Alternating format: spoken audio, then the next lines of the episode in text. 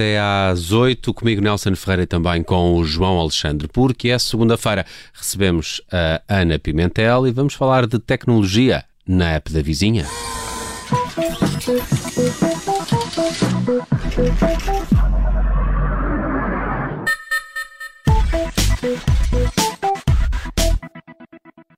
Ana Pimentel é editora de tecnologia e startups no Observador e está connosco sempre às segundas-feiras para a app da vizinha. Ana, muito bem-vinda, boa tarde. Olá Nelson, boa tarde. Ora viva, Olá João.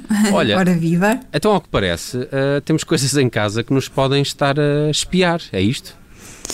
É, é isso, Nelson. Lamento hoje vir aqui com tão más notícias, mas, mas parece que sim, parece que, que nem em casa estamos, estamos bem.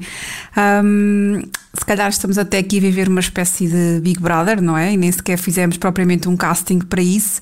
Mas bom, segundo um estudo aqui feito pela, pela Checkpoint, a Checkpoint é uma empresa global de cibersegurança, uh, sobre os objetos mais utilizados pelos cibercriminosos para espiar as nossas casas, tendo em conta as conclusões que, que estes investigadores chegaram, se calhar vale a pena olhar para esta possibilidade com, com outros olhos. Diz-nos a Checkpoint, por exemplo, que se estima que a nível global, haja neste momento mais de 22 mil milhões de dispositivos ligados a redes de Wi-Fi domésticas, ok? É muito, são muitos objetos.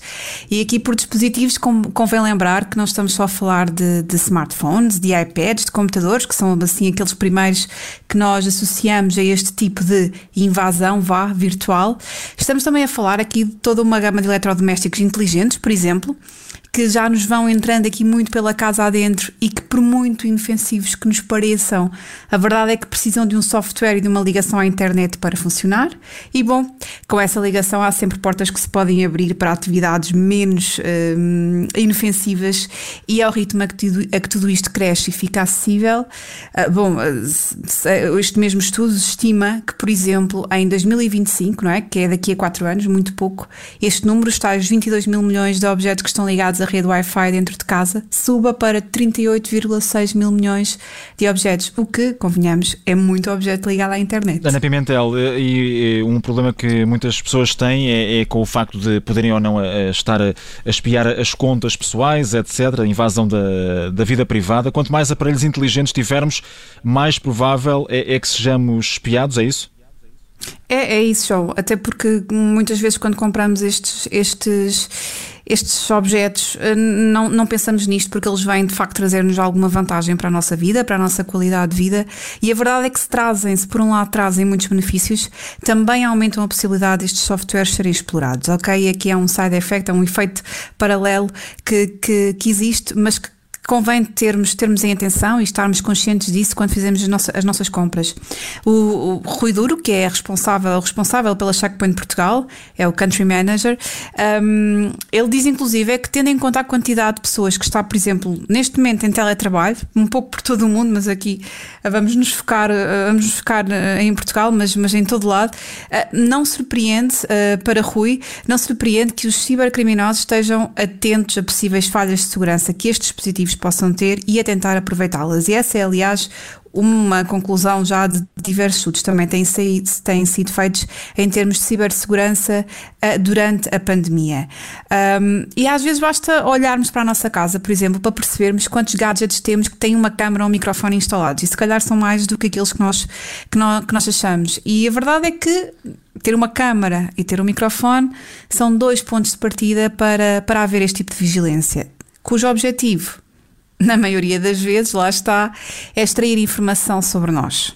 Saber o que nós consumimos, quando é que consumimos, a que horas, com que frequência temos determinado, determinados hábitos, portanto, conseguem ouvir e ver tudo. E Ana, este estudo aponta também quais são os objetos eh, preferidos dos piratas para nos espiar? Diz sim, Nelson. Um, e olha, vou começar pelas televisões, não é? Diz aqui a Checkpoint que a maioria das televisões à venda atualmente já são smart, não é? E é verdade.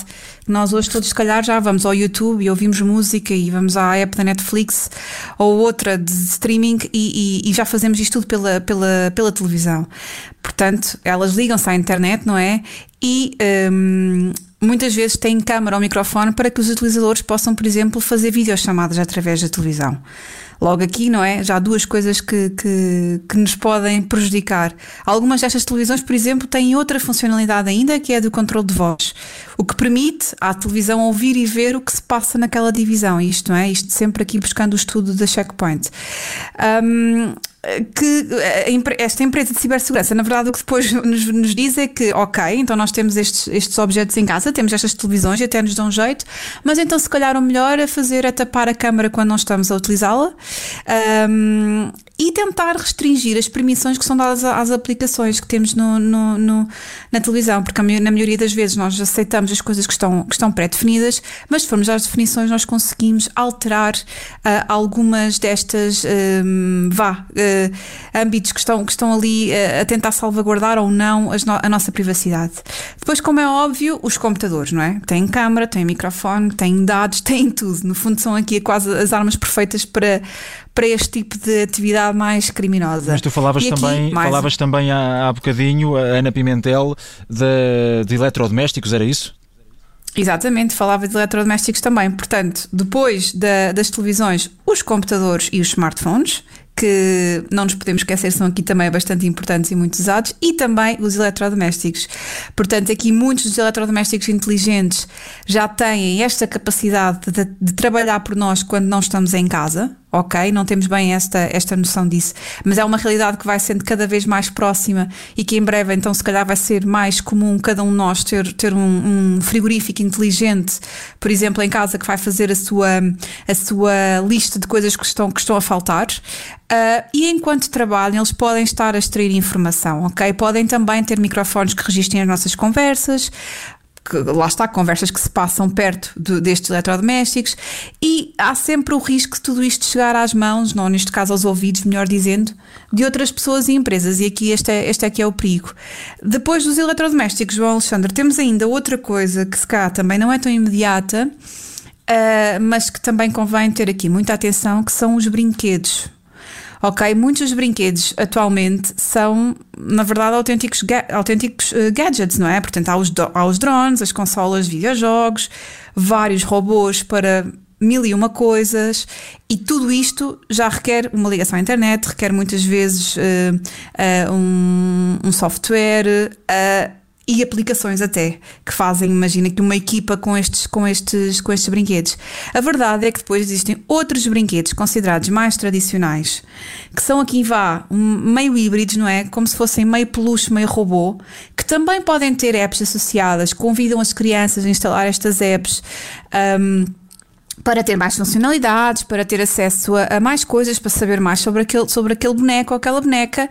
E bom, isto é muito importante, é, é, é preciso ter, ter, aqui muita atenção uh, em relação a isto, porque toca na privacidade das crianças e este tipo de casos já, já levou alguns países, como, como a Alemanha, a ter de retirar alguns brinquedos do mercado. Portanto, são, são estes os objetos preferidos, não é?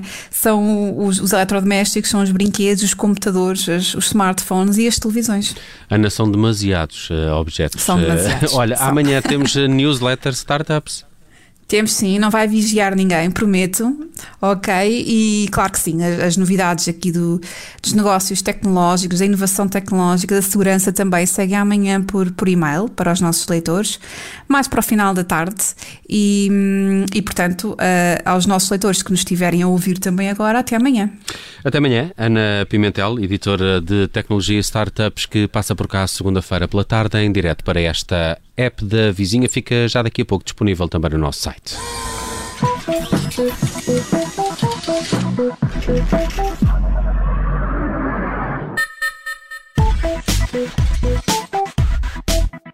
Rádio Op.